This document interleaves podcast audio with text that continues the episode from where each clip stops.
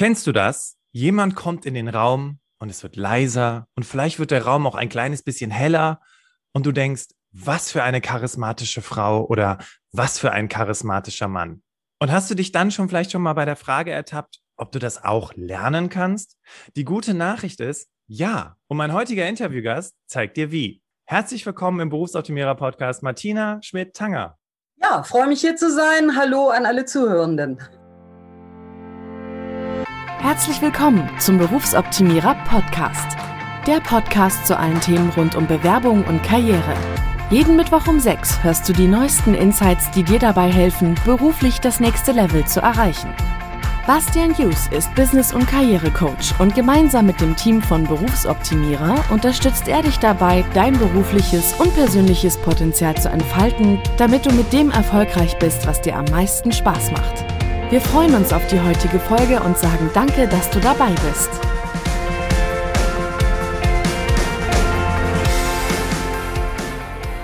Ladies and Gentlemen, herzlich willkommen im Berufsoptimierer Podcast. Schön, dass du wieder dabei bist und wir haben wirklich eine richtige Hochkaräterin heute dabei.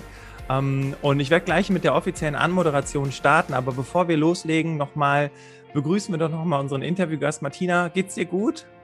Absolut, bin dabei und wir werden eine gute Stunde haben hier.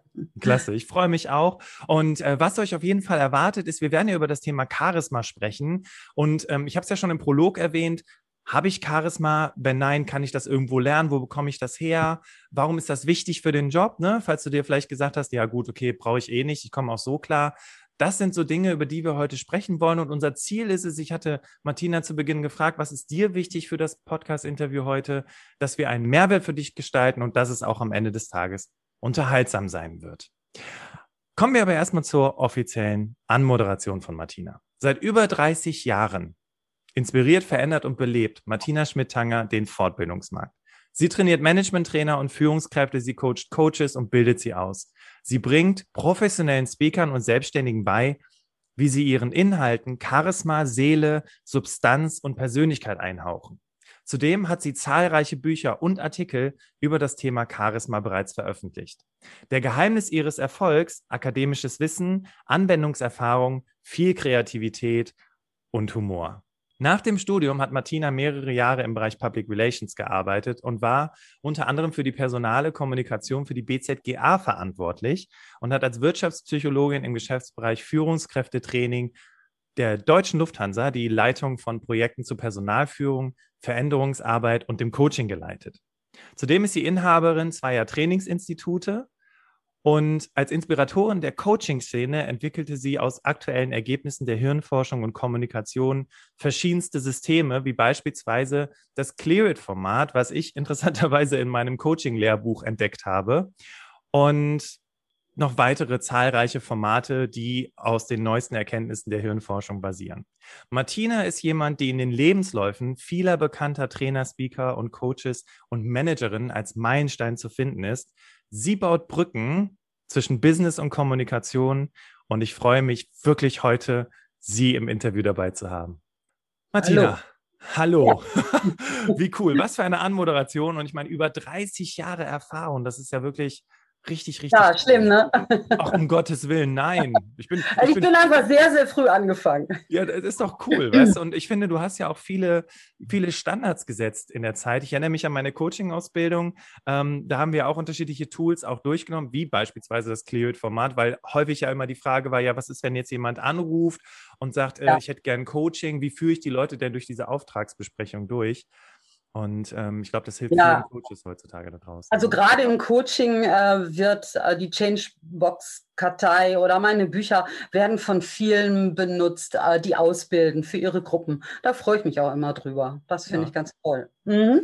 Ja, das ist schon richtig cool. Und äh, wir sprechen ja heute über das Thema Charisma. Und ich fand es so schön, wir hatten es gerade in der äh, Anmoderation, dass du eben auch gerade mit äh, Speakers äh, und Coaches und Trainern arbeitest, dass die, ja, dass die ihren Auftritten, ihrer Arbeit eben irgendwie eine Art von Seele geben, dem Ganzen charismatischen Touch verleihen.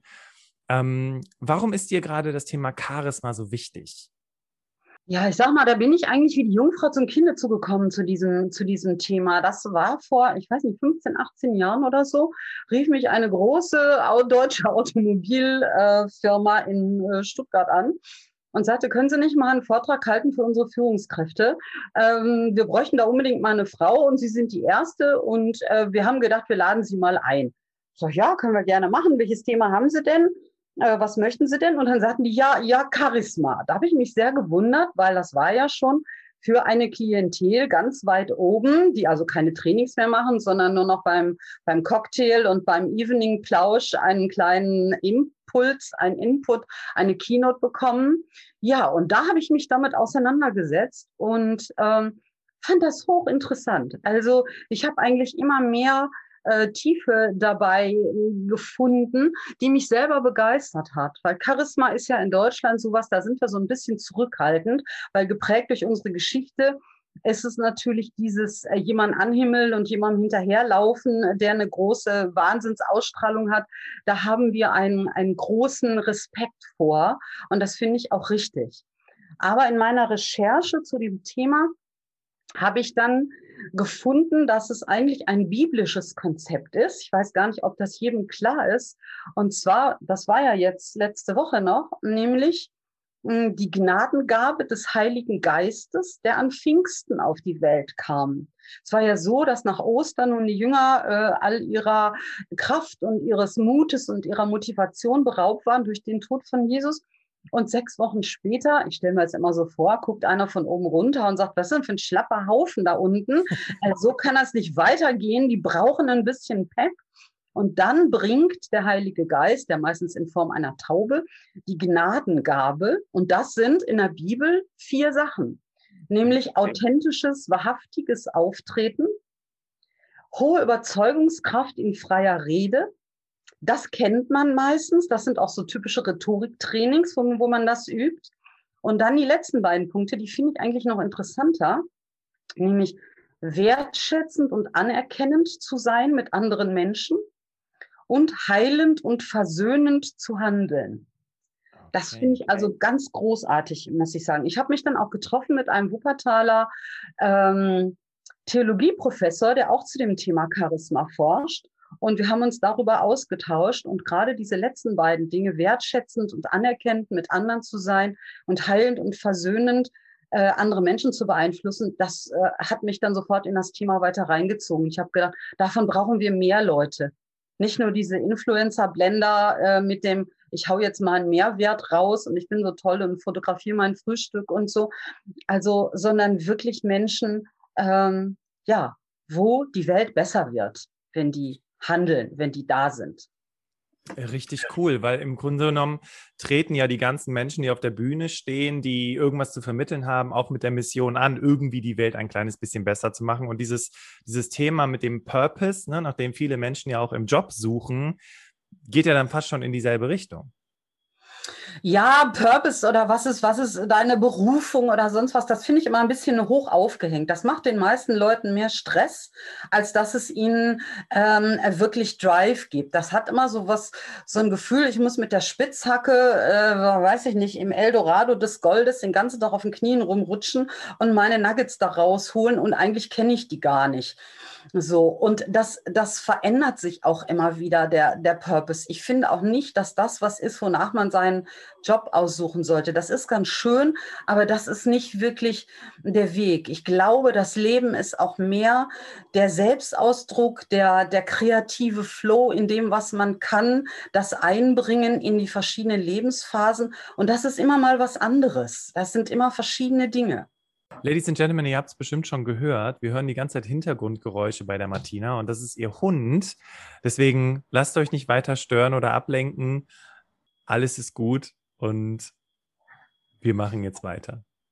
Ja, Martina, das ist ja wirklich eine super interessante Sichtweise auf das Thema Purpose. Und ich glaube, mit dem, was du gerade gesagt hast, ich glaube, eine ganze Menge Menschen atmen gerade auf, weil sie sagen, ah ja, Gott sei Dank, muss ich also doch ja. nicht ne, mein Warum finden und es auf den Punkt bringen können. Ja, alles klar. Jetzt wollen wir über Charisma sprechen und vielleicht, um so ein bisschen mit so einer, mit so einer Definition einzusteigen, was ist denn jetzt basierend auf deiner Erfahrung und deinen Erkenntnissen, was ist denn überhaupt Charisma? Ja, das sind die vier Dinge, die ich da schon genannt habe. Also ähm, die Sachen aus der Bibel, die wir gerade da erklärt haben, da, da stehe ich vollkommen hinter, weil das fasst eigentlich ganz gut zusammen. Aber ich sage es nochmal so, so für unsere Zeit. Es ist eine Individualität, die imponiert. Also du kommst in den Raum und du erhältst ihn und nicht, wenn du gehst, sind alle froh. Es ist Inspiration, die motiviert. Es ist ein Intellekt, der ermutigt. Und es ist ein Idealismus, der andere Menschen beruhigt. Wenn diese vier Dinge da sind, dann hat man schon eine Menge Charisma. Finde ich ganz spannend, weil im Grunde genommen, also es klingt jetzt vielleicht ein bisschen ketzerisch, aber rein theoretisch kann das ja jeder haben. Also ich brauche, du hast jetzt nicht irgendwas gesagt, wie Charisma ist, wenn du studiert hast, Charisma ist, wenn du jahrelange Nein. Berufserfahrung hast. Nein, auf keinen Fall. Und es ist auch nichts, auf das man warten muss, dass Pfingsten einem das in den Schoß fällt, sondern einige der Dinge kann man tatsächlich lernen aus sich selbst heraus mit ein bisschen Mut und ein, ein, bisschen Training und ein bisschen Coaching. Und das andere ist wirklich Charisma zu verstehen, nämlich zu wissen, dass es auch eine soziale Zuschreibung ist. Es ist nicht so, dass ich jetzt rausgehen kann in die Fußgängerzone und sagen, mein Gott, was fühle ich mich heute wieder charismatisch und dann laufe ich durch die Fußgängerzone, aber keinen Menschen interessiert das. So, dann habe ich natürlich eine gute Zeit für mich selber, aber ich habe nicht wirklich Charisma. Charisma ist immer in der Interaktion und bedeutet, es ist ein soziales Phänomen, was ich auch kennen muss. Es kann sein, dass ich in einem Kontext extrem charismatisch rüberkomme, weil das genau meine Zielgruppe ist, sagen wir mal als Sporttrainer oder so, feiern mich die, die Kids total ab. Und wenn ich dann aber äh, an meinem Arbeitsplatz in der Buchhaltung bin, da bin ich alles andere als charismatisch. Also es gibt auch so ein Teilzeitcharisma, sag ich mal, wo die, die Bedingungen der Situation mit dem, was ich kann und mit dem, was ich einbringen kann, in so einer angenehmen Weise kommuniziert, korrespondiert, dass da wirklich gute Sachen bei entstehen. Das heißt, man muss jetzt nicht Barack Obama werden oder Nelson Mandela oder Mutter Teresa, sondern man kann auch bestimmte Punkte, Teilbereiche herausfinden und sagen, ja, und da, da passe ich genau rein, da könnte ich noch mehr gesehen werden, da habe ich einen Beitrag zu leisten. Finde ich total spannend, dass du das gerade sagst, gerade auch mit dem Teilzeitcharisma, weil ich das, den Begriff, den ich mir gerade aufgeschrieben habe, war Wirkungskreis. Und das läuft ja auch wieder so ein bisschen darauf hinaus, wenn Menschen dir irgendein Feedback geben, dass es ja dann bedeuten kann, naja, nicht in dieser Konstellation vielleicht, aber in einer anderen Konstellation. Also ich denke gerade jetzt tatsächlich an diesen Mitarbeiter aus der Buchhaltung, wir kommen ja beide aus dem Rheinland, der mhm. auf Karnevalssitzungen die coolsten Büttenreden hält und die Leute liegen am Boden vor Lachen. Ne? Also Absolut. Genau. Absolut. Und ich habe auch manchmal im Coaching Leute, die sagen, nee, nee, diese Vorstandspräsentation kann ich nicht machen. Also sie haben doch auf der Karnevals, äh, auf der Weihnachtsfeier letztes Jahr vor 200 Leuten irgendwie äh, den Weihnachtsmann gegeben. Ja, ja, das ist ja was anderes. So, also, dass da so ein Ressourcentransfer auch nicht stattfindet. Oder, oder Mütter, die, weiß ich nicht, super tolle Tupa oder Thermomix-Partys geben, aber dann in der Schule beim Elternabend sagen, oh, hoffentlich sieht mich keiner und hoffentlich werde ich jetzt nicht als Elternvorsitzende gewählt. So, also da gibt es manchmal so, hm, ich sag mal, Kontextualisierung von Fähigkeiten, die man so ein bisschen mehr ausbreiten könnte. Das heißt, im Prinzip haben viele Menschen das schon. Ja, passt gut zu dem, was du gerade sagst, weil wenn du dich jetzt mit Menschen unterhältst, du hast ja gerade gesagt, oh Gott, die Vorstandspräsentation, oh Gott, hoffentlich sieht mich keiner ich habe jetzt raus, also man kann ja jetzt sagen, okay, viele Menschen wollen das vielleicht einfach gar nicht. Ne? Sie wollen gar nicht gesehen werden. Könnte man jetzt aber auf der mhm. anderen Seite sagen, jede, jeder könnte ein kleines bisschen Charisma gebrauchen, dann wäre das Leben einfacher? Ja, ich würde sogar noch an dem Punkt, es wollen nicht alle gesehen werden, widersprechen. Das habe ich nicht so erlebt. Eigentlich will auch von unserer evolutionsmäßigen genetischen Vorlage sozusagen, Grundbedingung, will eigentlich jeder gesehen werden, weil das unser Überleben sichert. Das ist ganz wichtig, dass andere Menschen einen gut finden. Wovor die meisten Angst haben, ist, wenn sie in den Mittelpunkt gehen, bewertet zu werden. Ja, wenn ich weiß, dass die Leute mich gut finden, dann gehe ich raus, dann gehe ich nach vorne. Aber wenn dann nur die leiseste, äh, der leiseste Zweifel dran ist, dass ich bewertet werde, und da haben wir alle ganz, ganz schlimme Erfahrungen oft gemacht in der Schule. Du stehst vorne an der Tafel, sollst die zehn Englischvokabeln draufschreiben und fühlst dich wie der letzte Trottel. Also es gibt sehr, sehr viele Situationen in unserer schulischen Laufbahn, in der das im Mittelpunkt stehen extreme Schuld- und Schamgefühle ausgelöst hat. Und das muss man manchmal im Coaching auch auflösen. Und das kann sogar schon der Sechsjährige mit dem Weihnachtsgedicht äh, gewesen sein vom Tannenbaum, wo er die zwei Zeilen vergisst und der Großvater ein böses Gesicht zieht. Das sind manchmal so traumatische Sachen, habe ich sehr oft äh, in den Coachings, dass der Anlass eigentlich ein ganz lächerlicher war. Ja, irgendwie den Zeichenblock vergessen in der Schule, das Weihnachtsgedicht versemmelt, bei der Konfirmation gestolpert, hin äh, zur Kirche, da die Stufe gestolpert ist und so. so. Gesehen werden wollen wir alle. Ja. Es ist gut, dass ich, ich gerade dieses Beispiel mit der, mit der Stufe, ne, da erinnere ich mich auch an meine Konfirmation. Ähm, das war auch eine meiner größten Ängste. Oh Gott, hoffentlich falle ich nicht hin. Hoffentlich ja. sage ich nicht irgendeinen Mist. Hoffentlich fällt mir mein Text ein. Und das hast ja. du ja auch schon bei Hochzeiten, wenn Menschen die Fürbitte ja. in der Kirche aufsagen müssen und dann sagen, oh Gott, hoffentlich weiß ich noch alles ne, und verlege meinen Zettel nicht. Ja, ist gut, dass du das sagst und ich finde es schön, weil im Grunde genommen äh, beantwortet das ja dann die Frage, im Grunde genommen, ne, wir wollen alle gesehen werden. Ja. Ähm, jetzt gehen wir mal ein Schrittchen weiter. Wenn das der Fall ist, wäre es ja klasse, wenn wir es auch ein Stück weit kontrollieren können. Also sprich, ähm, wir wissen um Charisma, darüber sprechen wir heute. Und wir werden ja noch darüber sprechen, was kann ich machen, was für Übungen kann ich machen. Aber vor allem, bevor wir darüber sprechen, gibt es mir ja ein Stück weit Kontrolle in Situationen, wo ich eventuell nicht von allen gemocht werde. Oder Selbstsicherheit, nicht Kontrolle. Ja, ich sag mal, dass ich nicht von allen gemocht werde, ist eine ganz normale menschliche Erfahrung, die wir uns jeden Tag abholen können. So, insofern wäre es schon mal gut, sich damit einfach zu versöhnen. Es ist nicht so anstrengend, äh, wie zu meinen, alle Menschen müssten mich mögen. Das ist in der rational-emotiven Therapie einer der Glaubenssätze, die unglaublich viel Stress auslösen. Entweder werde ich dann nämlich Everybody's Darling oder ich bin so ein Shiny Boy, äh, mach's immer allen recht und lebe da gar nicht mein Leben. Also davon auszugehen, ich sage mal, wenn ich mit, mit Speakern arbeite oder Menschen, die sprechen müssen oder mit Trainern oder so, sage ich dann immer, die, die, das Mögen der Teilnehmer ist, auch der Podcast-Hörer vielleicht, ist eine Normalverteilung. 20 Prozent der Leute finden dich gut, egal was du für einen Schrott erzählst, egal wie du dich benimmst, egal, die finden dich einfach großartig, die feiern dich einfach ab. Ja? 20 Prozent finden dich total scheiße Egal, was du erzählst. Du kannst noch so gut sein. Es gibt immer welche, die sagen, nee, das habe ich mir aber anders vorgestellt. Also da, auf dem Punkt hätte man aber noch mal ein bisschen, oder dass sie, der die Schuhe anhatte, das war, war jetzt völlig unpassend. So. Und das hat mit dir eigentlich überhaupt nichts zu tun. Das ist sozusagen das Weltbild, was sie schon mitbringen, ja. Und die einzige Masse, die du bewegen kannst oder die Menschen, die du erreichen kannst, das sind diese 60 Prozent in der Mitte in der Normalverteilung. So, da ist es wirklich wichtig, ob du gut bist oder nicht, ob du gut vorbereitet bist, ob du wirklich was zu sagen hast, ob du emotional lebendig rüberkommst, ob du eine emotionale Erreichbarkeit hast, also was immer ich auch auslösen will.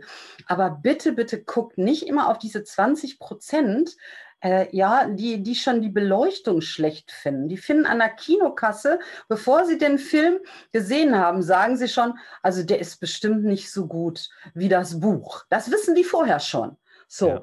insofern bitte, bitte den Fokus bitte auf diese Mitte legen. Das motiviert einen dann auch richtig gut zu sein und nicht blenden lassen von denen, die einen immer abfeiern. Also ja. auch das ist natürlich eine Gefahr, ja. Das sind diese Sternchen-like, äh, äh, ich sag mal, die Influencer, wo dann immer, oh, how cute und oh, du bist so süß und nein, das ist auch nicht die Realität. Das ist Zuckerguss, der hat auch nicht viel mit dir zu tun. Die ja, Mitte.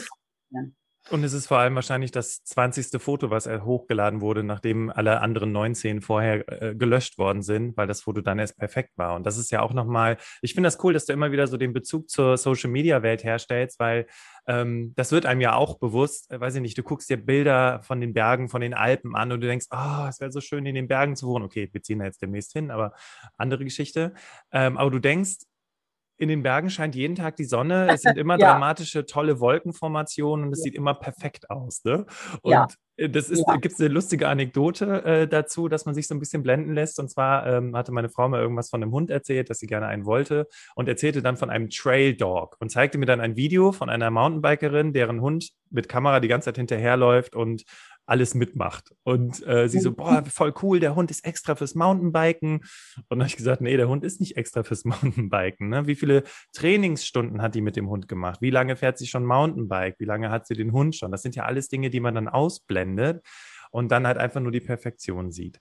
Ich wollte noch was anderes sagen, weil du gerade how cute sagtest. Ketzerisch könnte man ja auch behaupten, dass charismatische Menschen auch gut aussehende Menschen sind. Ja, das hat aber wieder was mit dieser sozialen Komponente zu tun, nämlich dass Charisma Zuschreibung ist. Das heißt, die Menschen im Außen brauchen, wenn drei Grundbedürfnisse nicht erfüllt sind, ich nenne die jetzt mal Sicherheit, Bindung und Selbstwert, was in wirtschaftlich schwierigen Zeiten jetzt auch wie in der, Corona-Krise gewesen ist, dann steigt das Bedürfnis nach charismatischen Persönlichkeiten. Bedeutet, dann möchte ich gerne von dem Helden gerettet werden. Dann soll einer mit dem weißen Pferd vorbeikommen. Dann möge doch bitte die Fee mit dem Zauberstab meine Welt in Ordnung machen. Und dann bin ich sehr, sehr leicht geneigt, da haben wir dann auch wieder die Fallen des falsch verstandenen Charismas, Menschen zu folgen, die eine eindimensionale Wahrheit bieten, die gut aussehen und die möglichst laut sich präsentieren können, weil das gibt Sicherheit. Ah, der ist schön, das ist gleichzeitig gut, psychologisches Effekt, äh, psychologischer Effekt sieht gut aus, muss ein guter Kerl sein, ist laut, hat wahrscheinlich was zu sagen und hat nur eine Meinung, ist eindimensional, das heißt, weiß die Wahrheit. Dann habe ich dadurch Selbstsicherheit, weil ich auf einmal dem Richtigen oder der Richtigen folge. Ich habe Bindung, das erleben wir auf den Demos. Ja, oh, es gibt ganz viele Leute, die denken genauso wie ich. Ja, ganz toll. Also dieses Zugehörigkeitsgefühl, was wir auch beim Fußball haben äh, oder bei sonstigen Massenveranstaltungen, was uns jetzt ja sehr, sehr fehlt. Also das Bindungsmotiv hat ja extremst gelitten. Und ich habe natürlich sowas wie Sicherheit.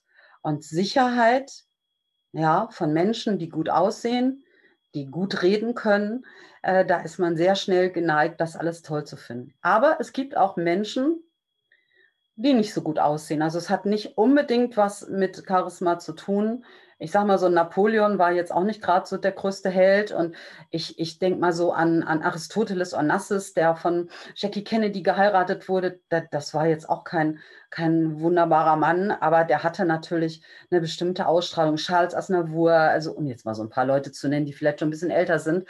Ich weiß nicht, ob die jeder noch kennt, aber das hat damit nichts zu tun. Aber je, ich sage, je schlechter die Zeiten sind, umso mehr Charismatiker kommen auf die Bühne. Die aber spannend im, im Schlepptau des, äh, der Needs, der, der Needs der Community sind. Need in der Community ist Sicherheit, Bindung, Selbstwert. Wenn ich keine eigene Kompetenz habe, mir das draufzuschaufeln, wenn ich nicht in der Lage bin, mich selber sicher zu fühlen, oder mich sicher zu machen. Wir haben sehr viel Existenzängste gehabt. Ja, wenn ich auf Bindung verzichten muss und vielleicht noch nicht mal einen Laptop habe, wo ich mit meiner Family Zoom machen kann zu Weihnachten, dann verliere ich Bindung, meine Arbeitskollegen nicht sehe.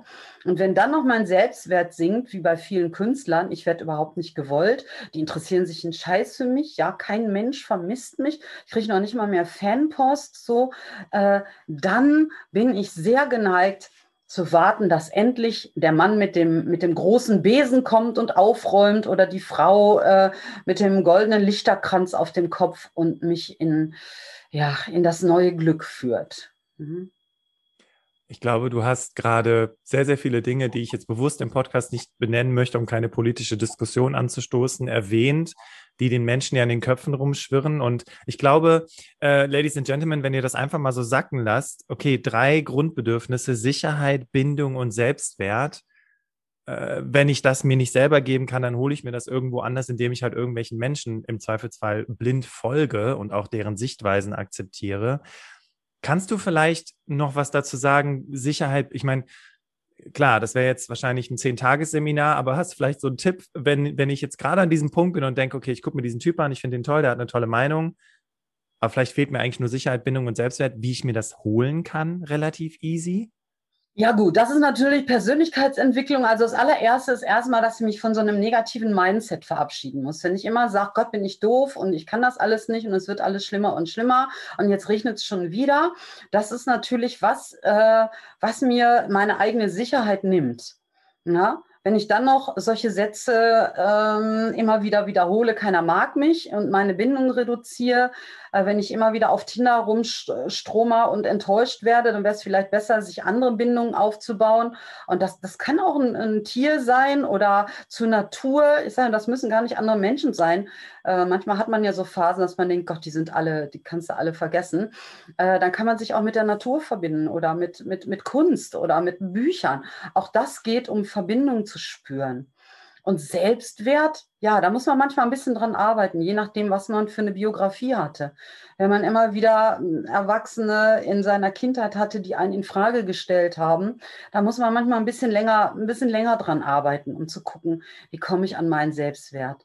Wichtig immer, was habe ich für Glaubenssätze? Was glaube ich über mich, die Welt und andere?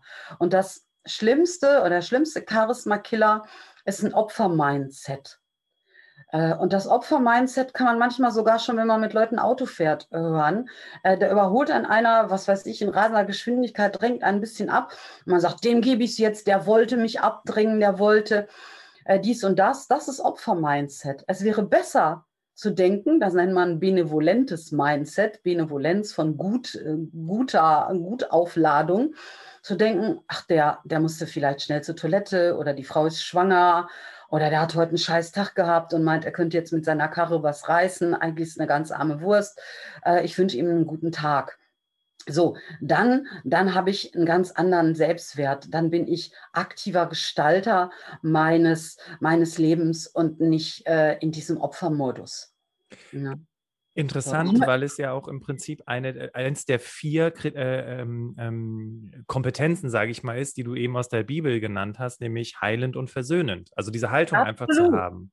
Ja. Absolut. Und es gibt unheimlich viele Leute, die, ich sag mal, entzweiend, trennend, wenn ich mir die ganze, wir waren ja bei Social Media, die ganze Kommunikation da ansehe, das tut mir manchmal in der Seele weh. Also dieses, wird ja auch mal gesagt, diese spaltende Kommunikation, die völlig unnötig ist. Also wo man wirklich mal, ne, ich, ich mache das manchmal, dass ich durch die Stadt gehe und ich nenne das immer Random Acts of Kindness. Ich habe dann Bock, einfach äh, gute, gute Vibes zu verbreiten. Und das geht manchmal ganz einfach. Du gehst in, in, in Laden, äh, da, was weiß ich, das ist eine Frau vor dir, wo der kleine Sohn hm, gerade das, das halbe Regal an der Kasse da abschraubt, während sie die Sachen auf, auf das Band legt. Und normalerweise ist dann immer, lass das, ja, aber ich will das. Und dann entwickelt sich dann immer so ein Streit. Äh, und da, in solchen Situationen greife ich dann schon mal ein und sage dann zu der Frau, oh, Sie haben aber ein cleveres Kerlchen. Der wird bestimmt mal Ingenieur. Gucken Sie mal, wie gut der hier schon weiß, wo die Schrauben sitzen. So, dann lachen alle. Der kleine Junge fühlt sich total gesehen, hört meistens damit auf. Ja, und die Mutter hat auch nicht das Gefühl, sie wäre jetzt die letzte Erziehungsberechtigte unter der Sonne, äh, sondern, ach ja, stimmt, hat da einen ganz anderen Blick drauf. So, ja. solche, solche Sachen mal zu verteilen. Das nennt man, ich komme ja auch aus dem NLP, nennt man das dann Reframing. Also zu gucken, wie kann ich da drauf gucken, sodass da was Positives draus entsteht. Sehr schön. Sehr schön. Ist auch eine Methode, die, die sehr, sehr hilfreich ist, auch in allen möglichen Situationen. Ne? Also beispielsweise, wenn ich halt sage, äh, ich möchte ständig ähm, oder ich bin nicht gut genug, sicher auch da zu fragen, was, was quasi die hilfreiche Funktion dahinter ist, was, was vielleicht mein, mein Schutzmechanismus dahinter ist, warum ich so denke. Ne? Aber das ist ja auch ganz gut. Also ich bin durchaus dafür, dass man mal guckt, wo hat man missgebaut, wo kann man was nicht. Die meisten, gerade auch viele junge Leute, sind ja so von sich selbst überzeugt, wo man denkt, äh, da ist ja überhaupt nichts hinter. Leute, macht doch erstmal ein bisschen davon oder ein bisschen davon. Macht. Also mh, die, diese, diese aufgeplusterte Selbstdarstellung, ähm, das ist auch nicht so meins. Ich finde es also ganz prima, sich durchaus mal kritisch die Frage zu stellen, hm, das war jetzt nicht so gut, was habe ich da jetzt, was kann ich daraus lernen? Aber ich sage immer so, unnötige Energieverschwendung im Sinne von, das wird bestimmt ganz schlimm morgen, das nenne ich immer, warum warten, wenn man sich sofort schlecht fühlen kann. Ja, genau. Das wollte ich gerade sagen.